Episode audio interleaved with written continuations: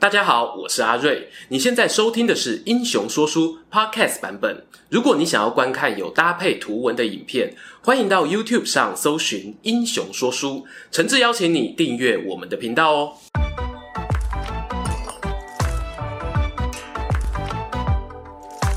Hello，英雄说书的观众朋友，你们好，我是说书人阿瑞，替大家带来精彩的英雄故事。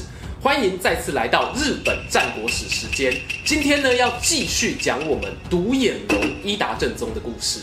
诶，如果你是第一次来的朋友，简单介绍一下，我们是一个闲聊历史人物的频道啊，从三国聊到战国，从神话时代呢聊到网络时代。如果呢你喜欢听故事的话哦，在这边邀请你订阅追踪我们的频道，期待有机会空中再相见喽。话说啊，上一回呢讲到伊达正宗在人曲桥之战，靠着老将鬼庭良直舍命断后，还有堂叔伊达成实军师片仓景纲的掩护之下呢，总算取得艰难的一胜。虽然呐、啊，伊达家逼退了佐竹与卢明两大势力的联军，但其实呢，双方哦肯定都不会满意这一次作战的结果啦。所以如果有机会呢，一定要讨回颜面。让我来做个背景补充，在这个阶段呢，佐竹家和卢明家的关系啊是相当紧密的。为什么呢？因为卢明家的掌门人卢明义广。刚好是左竹家掌门人左竹义重的第二个儿子，基于这样的血亲关系呢，他们就成为澳洲地方反伊达联盟的核心成员了。大家看过三国故事啊，曾经有过反董卓联盟。虚构小说《三国演义》中呢，大魔王董卓就派出吕布来迎敌。现在来到日本战国这边呢，被厝边隔壁针对的伊达正宗，当然不会束手就擒啊。他同样派出不下吕布的堂叔伊达成实，教训教训那些不听话的邻居。就在人曲桥之战结束后的隔一年，公元一五八六年，伊达家再次兵发二本松城。二本松城主呢，很识相的打开门献上城池，伊达成实啊就被任命为新的城主。这座城呢，就是前线据点。往西打可以进入卢明家根据地会津地区，基本上哦，他就很像是前线指挥官了。当然，敌军不可能就这样放着伊达政宗不管啊，双方啊陆续在射田城、洼田城爆发冲突。但是伊达成实神勇过人啊，还曾留下一次会战当中斩获敌军两百六十三名首级的记录。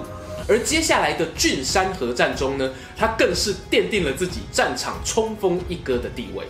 郡山合战是什么呢？某种程度上，你可以把它视为伊达政宗要进攻会津地区的前哨战。这次会战的导火线呢，是发生在田村家。我们上一集有提到，伊达政宗的岳父是田村家的人。在公元的一五八八年末呢，田村家出现了谁是接班人的纠纷。这时候呢，伊达跟佐竹两家都跳出来主张说，我们也有继承权啊。双方哦，因此大打出手。你会看到啊，田村家的客厅呢，塞满了看热闹的人。奥羽附近的相马盐城，北边一点的大崎家呢，都想要趁机乱入。局势越乱呢，就越能够看出伊达政宗作为领导人的调度能力。他没有忘记自己目前最重要的目标是什么，是把西边会津吃下来。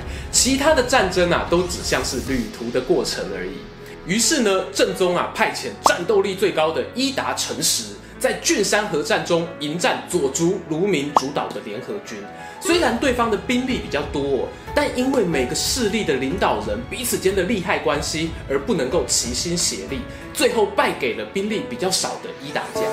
而伊达正宗接着呢，把东边的相马家打回根据地，不敢再出门，又利用舅舅最上义光的影响力，搞定了北边的大崎家。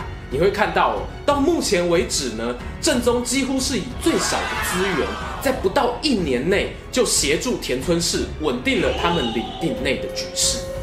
在这个同时呢，堂叔伊达成实的脚步啊没有停歇。由于伊达家三面的威胁压力都减轻了，他就奉命啊往西边继续走，要执行并吞卢明家的重责大任。卢明家的主堡呢，位在会津盆地中，而要进兵推堡的路上啊，你会先看到一座湖，名为朱苗代湖。湖的旁边呢，有一座城，就叫做朱苗代城。哎，就是这么直觉简单哦。前面讲到，我们伊达成实他武勇过人啊，但他并不是像吕布那样只会打架，头脑简单。他有先调查过，知道这个朱苗代家族呢，原本是卢明家的家臣。但是啊，他们家族内部也有继承人纠纷，于是呢，他就利用这一个矛盾，收买了城主朱苗代胜国。为了方便啊，以下我就简称他朱朱国王。OK，这里呢做一个战前简报。卢明家的掌门人是谁？卢明义广。他收到伊达家打算进攻的消息后啊，就在公元一五八九年五月二十七日出兵。但是呢，他不知道哦，伊达家收买了猪猪国王，所以他原本的路线呢是打算在安子岛城这里跟佐竹家的援军会合，再一起往北打。但是呢，却收到探子的紧急报告，伊达正宗的主力部队已经进驻猪苗代城了，离我们非常近啊！得知消息的义广呢，慌忙改变路线。沿着朱苗代湖的南边绕回自己的主堡黑川城，重新整顿；而左足的援军呢，则后退到白河小丰城。时间呢，来到六月五日清晨，卢明义广率领一万六千名士兵从主城出击，而伊达政宗这边呢，则有两万三千名士兵。他选择在朱苗代湖旁的盘梯山山路列阵，这里呢，就是著名的古战场折上原。战争一开始啊，伊达政宗下令猪猪国王打先锋，顺便呢试探看看这个新加入的成员是不是真心的哦。而明军师片仓景纲则紧跟在后，再来还有像伊达成实等将领，正宗呢自己在中军压阵。然而啊，前军冲锋了几次下来，具备主场优势的卢明家还是占了上风。猪猪国王呢挡不住对手的攻势，士兵步步后退。连带着呢，使得片仓景纲也有点慌张了。就在此时呢，伊达家这边战场上吹起了顺风，正宗啊果断命令堂叔成实手下大将白石宗实两个人展开突击行动，同时命令铁炮队朝敌人的侧翼射击。片仓景纲的部队呢，看到后面队友赶了上来啊，士气大振了，就跟着硬是打出一波谷底反弹，把战线缓缓地逆推回去。同时呢，他也发现哦，在战场附近的丘陵有很多百姓在看热闹啊。突然灵光一闪，下令铁炮兵开火驱离那些民众。刹那间啊，看戏的乡民争先恐后的往西边逃逸，而卢明家的军队看见这个情景，竟然误以为是自己人打败仗，开始溃逃，就不顾主帅大声喝止，也丢下兵器四处逃窜。战况呢，奇迹似的转变，仿佛呼应着我们主人翁伊达政宗是个强运之人。毕竟运气也是实力的一部分嘛。反观他的对手卢明义广，这下就倒大霉了。原本啊还想要强行突破，舍身冲进正宗的本阵，所幸在家人极力劝说下，才含泪撤退。然而啊，退兵之路也是艰困万分呐、战场西边呢，有一条河水日桥川。上面有一座桥，已经被原本差点要居居的猪猪国王给破坏掉。卢明家的士兵呢，在这里啊，被敌军衔尾追杀，战死淹死的人数有两千余人。日后呢，伊达政宗还特别选了一处安葬这边的战死者，称为三千冢。折上原会战结束啊，卢明义广呢勉强逃过一命，觉得会津地区可能待不下去了，干脆舍弃主堡黑川城。带领亲信部下逃去投靠他生父的佐竹家，而义广前脚刚走，伊达政宗后脚就踏了进来，以黑川城作为新的根据地，持续扫荡附近还没有投降的势力。到了隔年呢，会津西部、南部及仙道七郡都完全纳入他的掌控之下。此刻啊，伊达家版图涵盖了奥羽六十六郡的大半。伊达正宗呢，从领地获取来的石膏收入，估计超过一百一十万石，成为超越爸爸与阿公百万身家的澳洲王了。但是呢，就在伊达正宗准备进一步扩大战果的时候，西边传来警报，当时手握天下大权的丰臣秀吉出兵东征。哎，先别紧张，不是要打一打正宗，是要攻击北条家的小田园城。可是呢，我们秀吉大大派人送来一封信，要求呢，包含正宗在内的东北军阀一起响应这一次围城作战。其实哦，这封信就是在征询表态啦，而且是终极二选一，没有给你打哈哈的空间哦，加入我或者灭亡。要知道，其实丰臣秀吉在折上元大战发生的前几年，就有发布一条总无势令，要求日本各地军阀禁止私下争斗，必须呢交由丰臣政权做裁决。但是伊达政宗有在理这个规定吗？没有哦。我们这支影片的前半段几乎就是在讲他如何快乐地违反规定。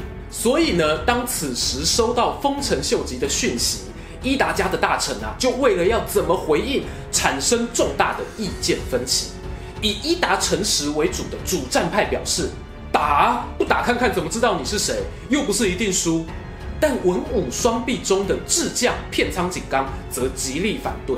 他说：“无知的胡乱抵抗，只是无智无谋，对主公啊没有半点好处，甚至呢有可能断送整个伊达家。”这番话呢，给伊达政宗当头棒喝。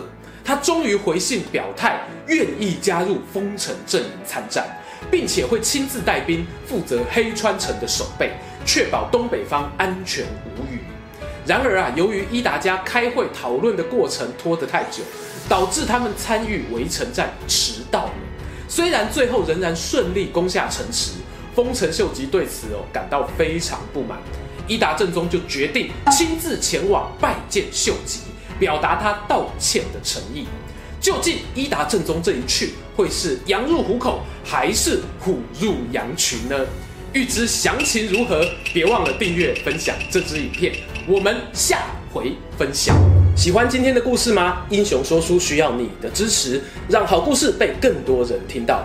动动手指订阅我们频道，打开小铃铛，选择接收全部消息，这对创作者的帮助非常非常大。如果你还想要给我们更多鼓励，也可以扫描加入会员 QR code，用每个月一杯咖啡的钱赞助我们的内容创作。这里是英雄说书，我们下次再见，拜拜。